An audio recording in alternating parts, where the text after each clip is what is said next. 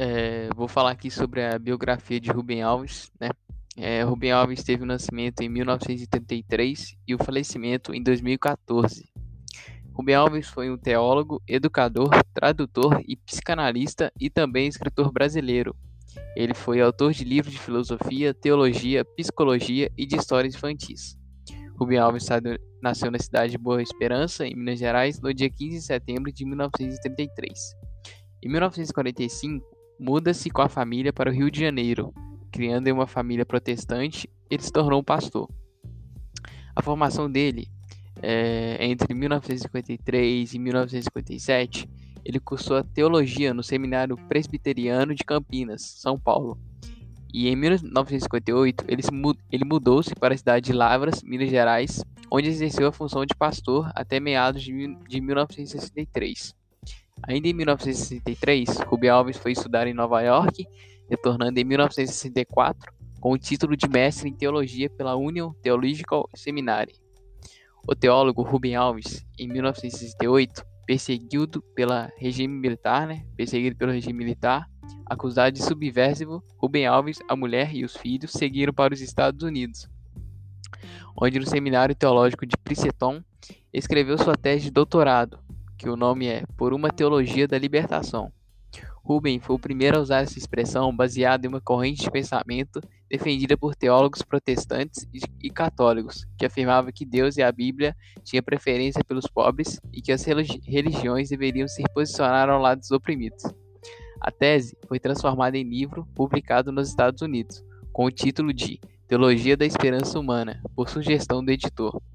Essa corrente ganhou força na década, nas décadas de 70 e 80, e o livro só, pode, só poderia ser editado no Brasil depois da ditadura militar, que foi em 1987, com o título Da Esperança. A publicação, com o título original Por uma Teologia da Libertação, só saiu no Brasil em 2012, e sua posição liberal trouxe sérios problemas no seu relacionamento com o protestantismo histórico, especialmente com o presbiterianismo.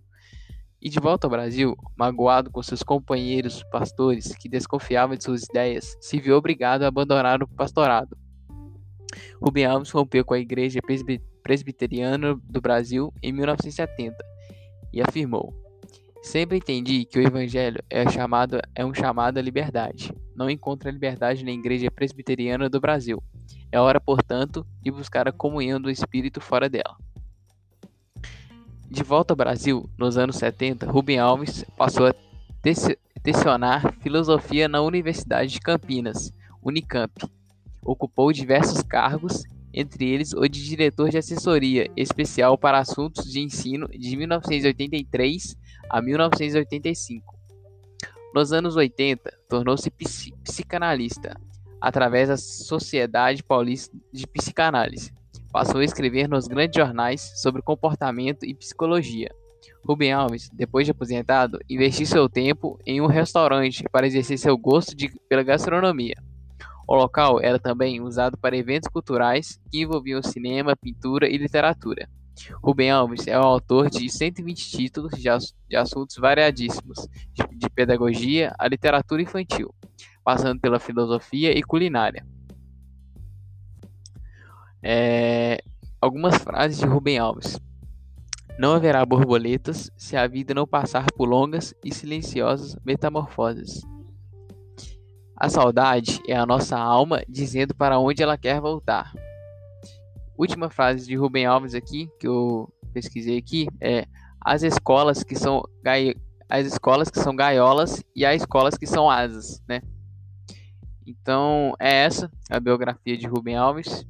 E é isso. É, se alguém tiver alguma dúvida aí, me chama lá no Instagram, Caio com C, 3O, underline Marques. É isso.